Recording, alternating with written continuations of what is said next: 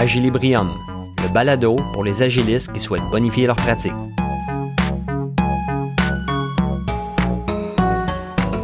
Dans cet épisode d'Agilibrium, nous examinerons quatre modèles de feuilles de route de produits, ce qui les distingue, ce qui les relie et des conseils pour choisir le bon format selon le cycle de vie de votre produit.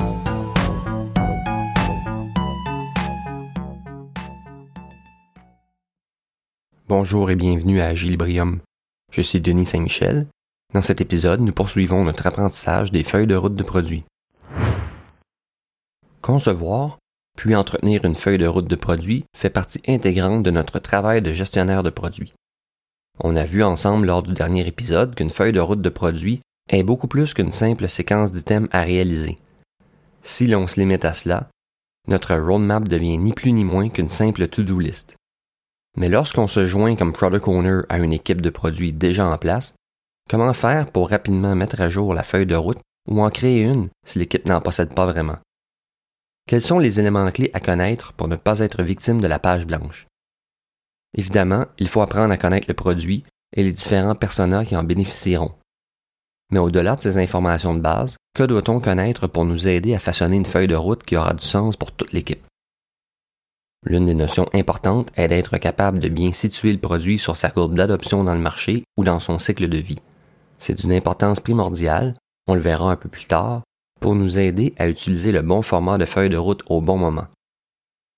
Parce qu'une feuille de route bien articulée n'est pas coulée dans le béton pour toujours, son format, tout comme son contenu, doit se moduler au fil du temps. Est-ce que notre produit est en phase de prototypage seulement? Quelle est la proportion de nos utilisateurs qui sont des pionniers ou des ambassadeurs? Pour bien répondre à ces questions, il importe de comprendre le cycle de vie du produit et sa courbe d'adoption dans le marché.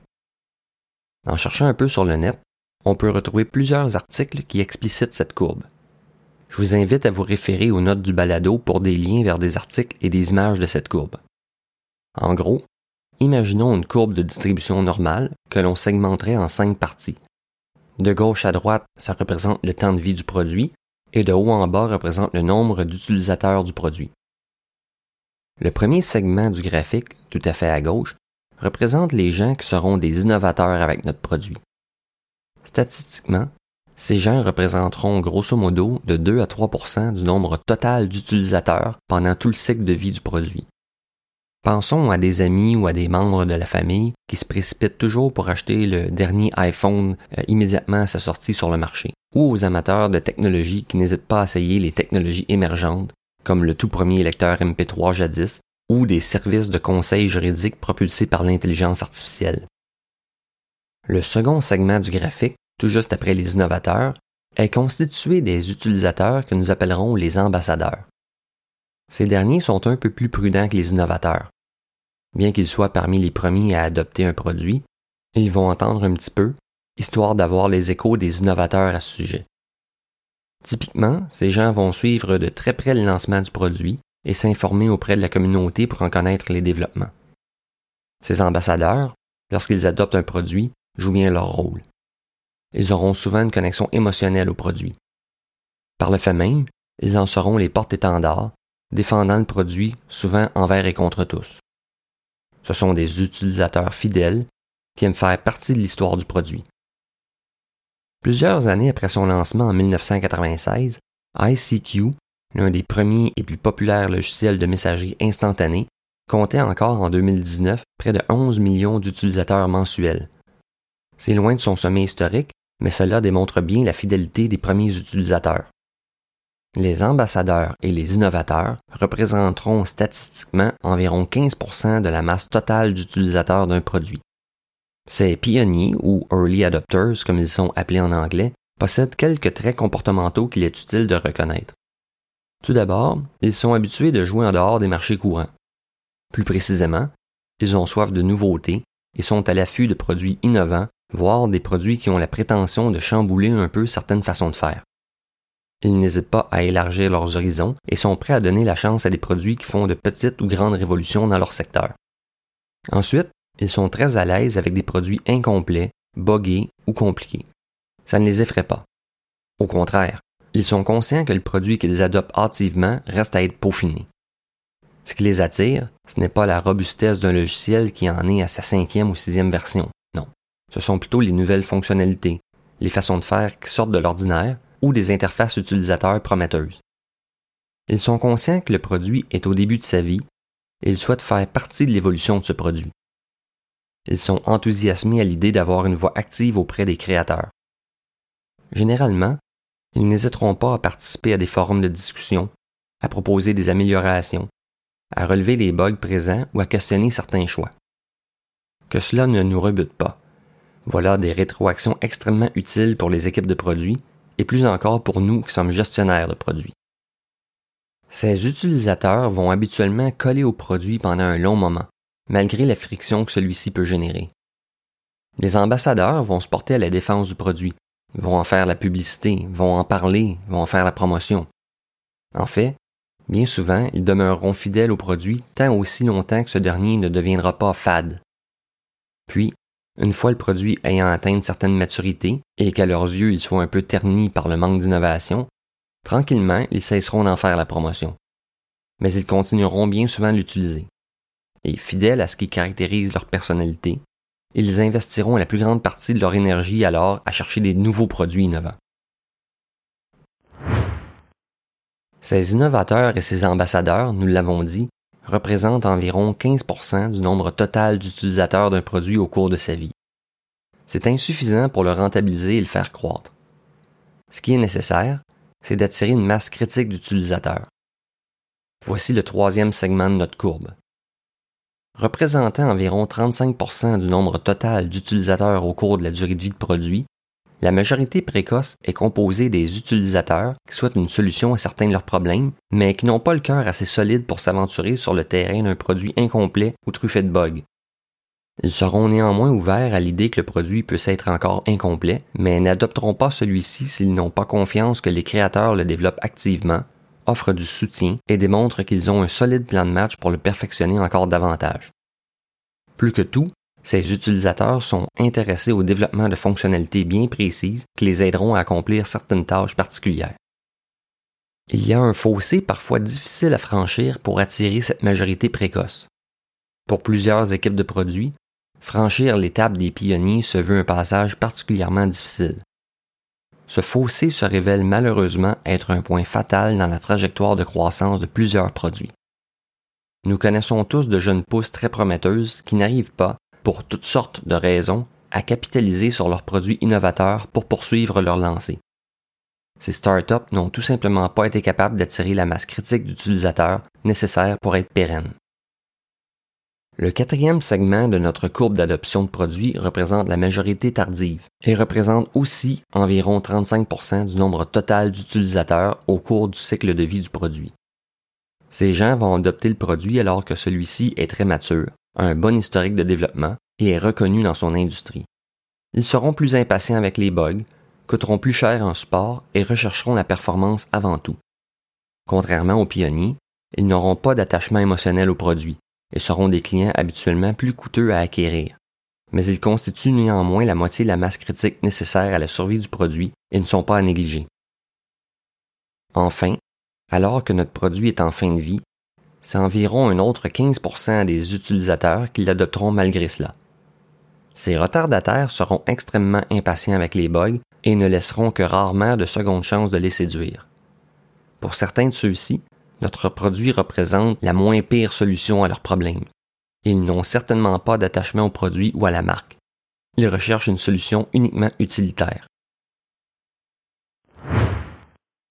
Connaître où se situe notre produit sur cette courbe d'adoption s'avère très utile pour déterminer le type de roadmap à utiliser. Par type de roadmap, j'entends la forme, c'est-à-dire concrètement comment sera structurée notre feuille de route et aussi son contenu. On l'a évoqué en début d'épisode, une feuille de route de produit est organique. Elle évolue et s'adapte au fil du temps. Alors, lorsque notre produit est en début de cycle de vie et s'adresse à son marché initial, il attirera les innovateurs et les ambassadeurs. Puis lorsqu'il gagnera en maturité et cherchera à s'étendre à un marché plus grand public, ce sont des masses critiques d'utilisateurs que l'on devra séduire. Chacun de ces marchés, correspondant à un moment dans le cycle de vie du produit, est représenté par cette courbe d'adoption exigera que nous adaptions notre feuille de route en conséquence pour en tirer le maximum de valeur. Ainsi donc, notre façon de créer, de maintenir, de communiquer et de faire vivre notre feuille de route changera au fil du temps. Et c'est tant mieux. Notre travail de product owner est ainsi moins routinier, toujours plus juste et représente constamment un défi stimulant. Nous venons de décortiquer la courbe d'adoption de produits dans le marché et avons pris conscience des cinq phases d'adoption, avec ce qui caractérise les utilisateurs à chacune de ces phases. Nous allons maintenant aborder quatre formats de roadmap et comprendre comment chacun d'eux est mieux adapté à tel ou tel moment du cycle de vie de notre produit. Vous trouverez dans les notes du balado des liens vers chacun de ces formats de roadmap.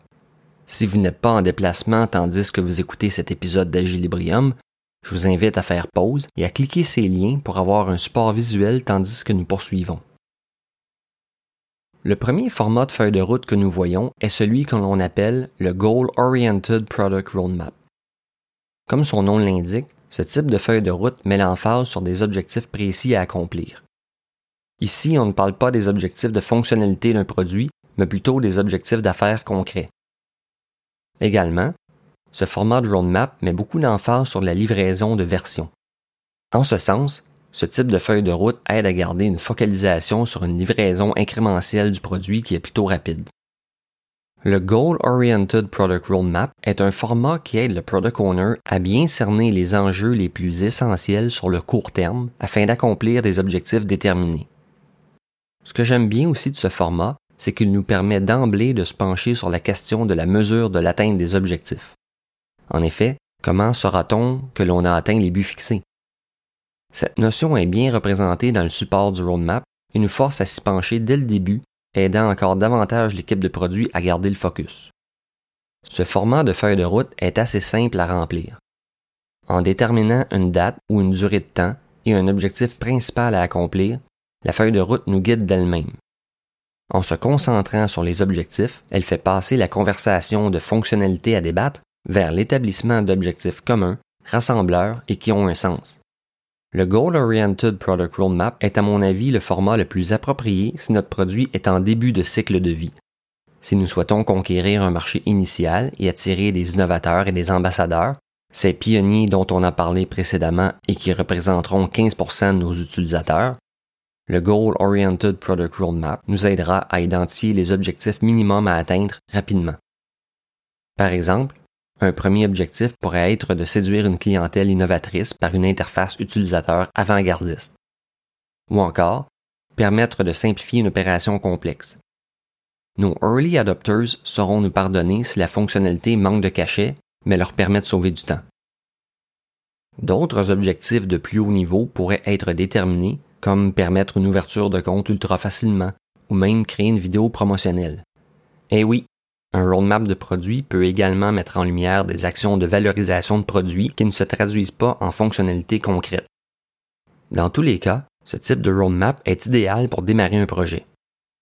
Quand notre produit est en début de vie, que les fonctionnalités finales sont, dans leur forme et dans leur contenu, encore un peu floues, le Goal Oriented Product Roadmap nous aide à mettre la lumière sur les valeurs différenciatrices à mettre de l'avant pour acquérir nos utilisateurs initiaux ou satisfaire minimalement notre client si le produit est directement commandité. Pour franchir le fossé de l'adoption et acquérir notre masse critique d'utilisateurs, puis satisfaire ceux-ci, le Goal Oriented Product Roadmap n'est peut-être plus le format le plus approprié. Je vous propose alors d'utiliser le Story Map Product Roadmap.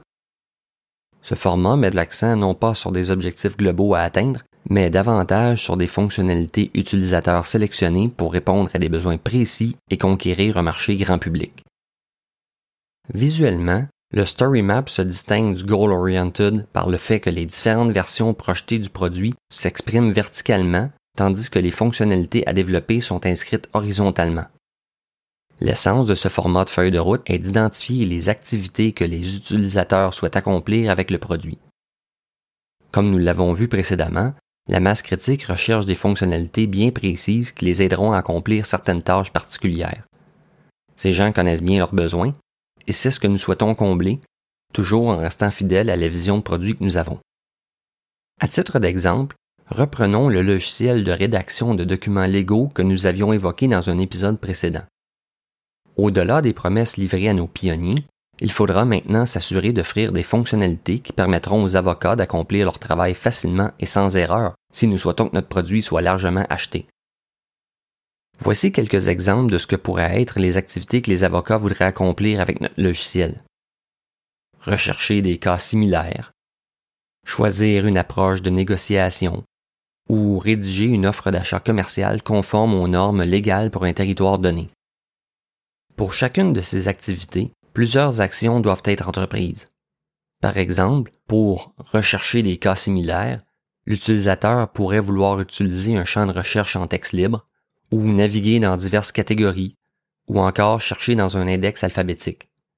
Ce sont là trois actions distinctes qui nécessiteront que l'équipe produit développe des fonctionnalités précises dans le logiciel. Sur notre feuille de route, nous partirons donc de ces activités, dans ce cas-ci rechercher des cas similaires, et nous préciserons les actions requises pour réaliser ces activités. Ce seront nos fonctionnalités. À ce stade-ci, notons bien que nous n'allons pas dans le détail de la réalisation. Nous nous contentons d'exprimer ce qui doit être fonctionnel. Pour ajouter un peu de matière à notre roadmap, nous pouvons ensuite, à haut niveau, dégager certains récits utilisateurs pour soutenir la réalisation des fonctionnalités. Il faut faire attention toutefois à ce que notre roadmap ne vienne pas se substituer au backlog. Demeurons donc à un niveau qui n'est pas trop granulaire. Notre roadmap ne devrait contenir que des intentions et non pas des détails techniques ou trop précis. Une fois les principales activités et actions définies, nous avons donc une bonne idée du travail à accomplir. Quand vient le temps de planifier la réalisation du produit, alors deux stratégies s'offrent à nous. La première consiste à s'attaquer à réaliser le plus possible tout le nécessaire pour permettre aux utilisateurs de réaliser entièrement une activité. C'est une approche très verticale dans laquelle les prochaines versions de notre produit viendront combler au maximum les besoins des utilisateurs pour une activité bien précise. Dans notre exemple, cela consisterait à développer en priorité toutes les fonctionnalités permettant de rechercher des cas similaires, c'est-à-dire permettre aux utilisateurs de réaliser les trois types d'actions identifiées, soit la recherche en texte libre, la navigation par catégorie et l'index alphabétique. Dans un tel scénario, il est tout à fait souhaitable de développer ces fonctionnalités par itération. Le backlog soutenant cette partie de la feuille de route gagnerait à avoir beaucoup de petits récits utilisateurs et non pas seulement trois, un pour chaque action. Nous aborderons en profondeur cette question dans un prochain épisode d'Agilibrium qui sera consacré à la gestion du backlog de produits. L'autre stratégie, horizontale, consiste à aborder la réalisation des fonctionnalités en parallèle mais pas en profondeur. Dans ce scénario, pour chaque version de notre produit, l'équipe de réalisation travaillerait des fonctionnalités pour permettre à la fois de rechercher des cas similaires, choisir une approche de négociation et rédiger une offre d'achat commercial. Chaque version permettrait aux utilisateurs d'accomplir autant que possible toutes les activités requises par leur pratique, mais aucune de ces activités ne serait rapidement sophistiquée. C'est une façon de faire qui est très souvent utilisée. Alors, comment choisir la bonne approche? Après tout, chacune propose des avantages et des désavantages. L'approche verticale peut être avantageuse si nous détenons un bon filon qui est peu exploité dans notre marché. Si aucune autre solution abordable, efficace et simple n'existe pour une activité utilisateur précise, et si le marché est prometteur et à notre portée, il peut être intéressant d'y aller ainsi. Si nous souhaitons plutôt démontrer que notre produit répond bien aux exigences d'une industrie, d'une manière plutôt générale, alors l'approche horizontale est la stratégie à adopter. Ça le sera aussi si nous jouons dans un marché au sein duquel la concurrence est bien présente. Dans un tel cas, il pourrait être risqué de présenter un produit qui ne possède pas les fonctionnalités de base offertes par nos concurrents. De toute manière, souvenons-nous d'être très attentifs à la courbe d'adoption du produit et à notre position dans le cycle de vie. C'est toujours là un outil très précieux pour nous aider à prendre les meilleures décisions. Aussi, il est tout à fait possible, et même agile, de passer d'une stratégie à l'autre au fur et à mesure que le contexte s'y prête. Un autre format de feuille de route intéressant à connaître est le Now, Next, Later. Ce format est souvent utilisé pour commencer à aborder un roadmap de produit lorsqu'on est incertain de bien maîtriser les différentes notions ou que le travail de préparation en amont est déficient. Il y a une raison fort simple qui explique son utilisation. C'est un format qui est très intuitif à comprendre et très facile à utiliser. Bon, le modèle a ses limites, mais il s'avère tout de même fort utile, particulièrement lorsque notre produit est en fin de vie. En fin de vie, la masse critique d'utilisateurs est acquise et on l'a vu, est intolérante aux bugs et aux irritants. Le Now Next Later, de par son nom, induit une réalité temporelle, un sens de l'urgence bien exprimé dans la colonne Now. Si notre feuille de route est publique, un message clair est envoyé au client qui regarde cette section Now. Voici ce sur quoi nous travaillons maintenant. Et pour le Next, c'est la même chose. Ce modèle offre peu de place pour l'ambiguïté. Même ce qui se retrouve dans la section Later est significatif. En somme, notre planification de produit est claire, engagée et confiante. Et comme notre produit est en fin de vie, il est moins important de se commettre sur des dates fixes. Donc le format Non-Next Later est parfaitement adapté à cette réalité. Pour l'équipe de réalisation et pour les autres parties prenantes qui gravitent autour du produit, le format Now Next Later facilite aussi la gestion des priorités. Si vous avez téléchargé le modèle à partir des notes du balado, vous voyez que la section Now est plus petite que la section Next, qui elle-même est plus petite que la section Later. Ceci est important car visuellement, elle aide à rendre transparent la capacité de production de l'équipe. L'effet est amplifié si nous avons la chance d'avoir ce roadmap sur un tableau blanc et que nous utilisons des post-it. Lorsque l'équipe est bien rodée, la taille physique de la section nord reflète la capacité de production de l'équipe pour un ou deux sprints. En plus d'aider l'équipe à bien garder sa focalisation sur ce qui est le plus important à accomplir maintenant, cette technique se révèle être un puissant levier de négociation. Si un stakeholder insiste pour chambouler un peu l'ordre de réalisation, et il peut avoir d'excellentes raisons pour le faire, et que l'espace dédié au nord est à pleine capacité, c'est-à-dire qu'on ne peut pas y ajouter de post-it par manque de place, il devient alors très facile de faire comprendre que ce changement de priorité repoussera dans le next un item de notre roadmap qui est présentement dans le nord. C'est visuel et c'est frappant. Et lorsque quelqu'un doit retirer un post-it pour le remplacer par un autre, quelque chose de magique se produit. Parce que le changement au roadmap devient visible pour tous, très visible même, soudainement les négociations deviennent plus faciles.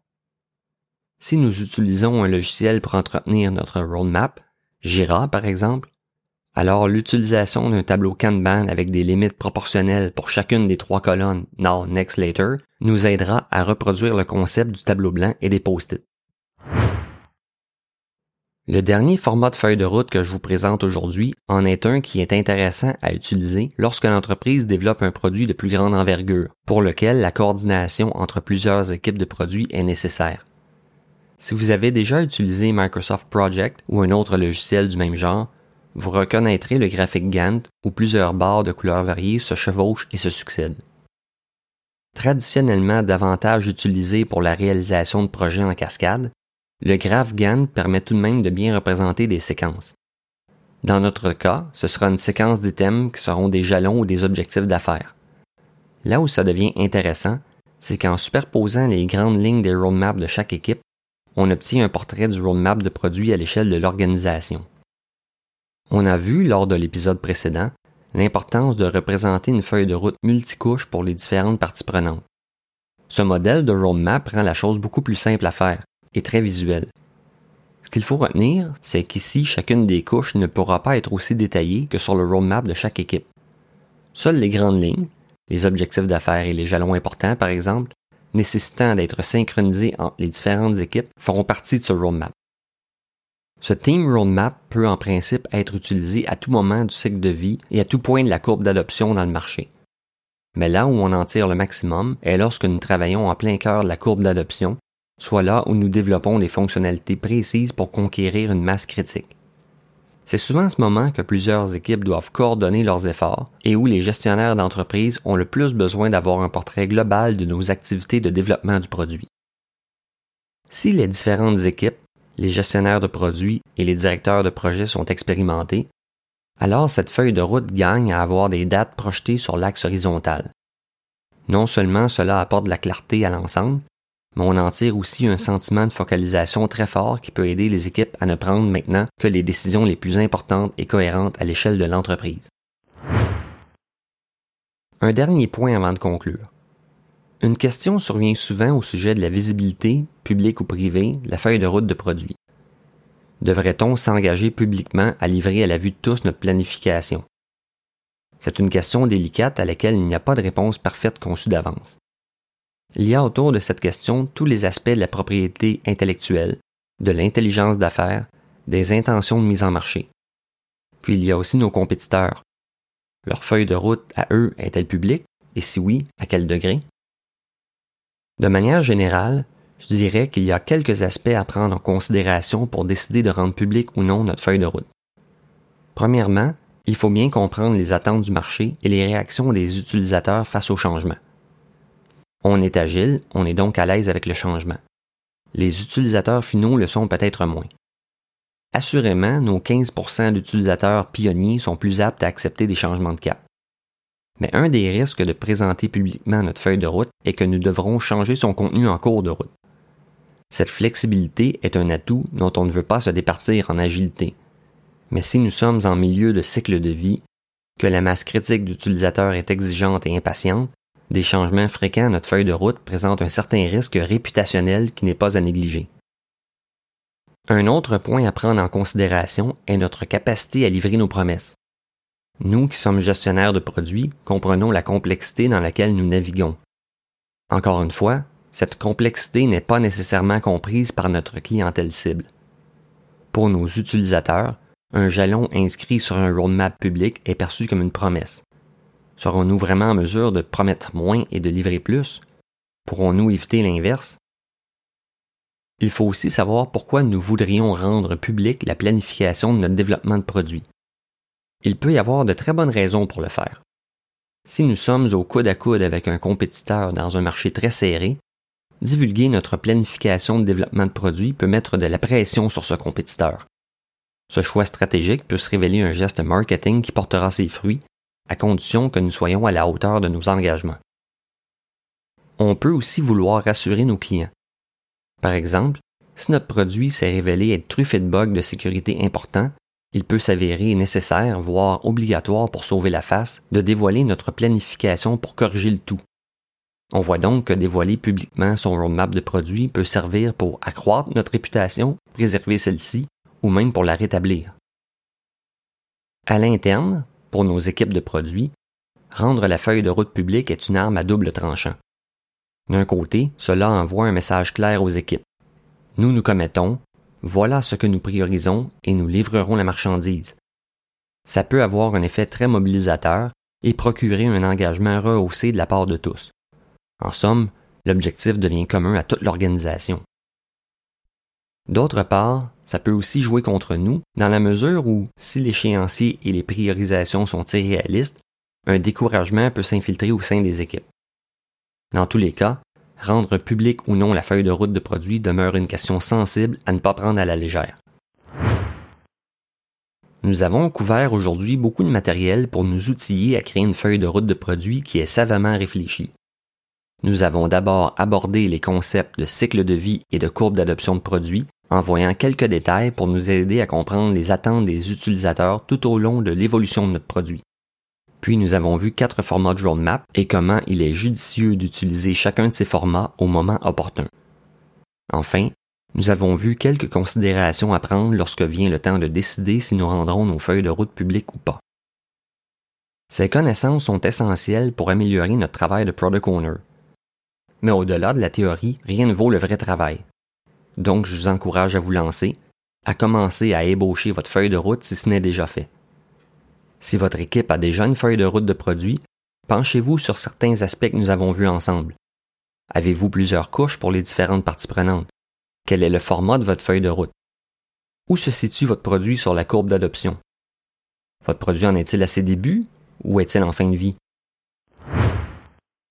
Dans le prochain épisode, nous poursuivrons notre travail sur la feuille de route en découvrant d'autres techniques, outils et concepts de la valorisation de produits.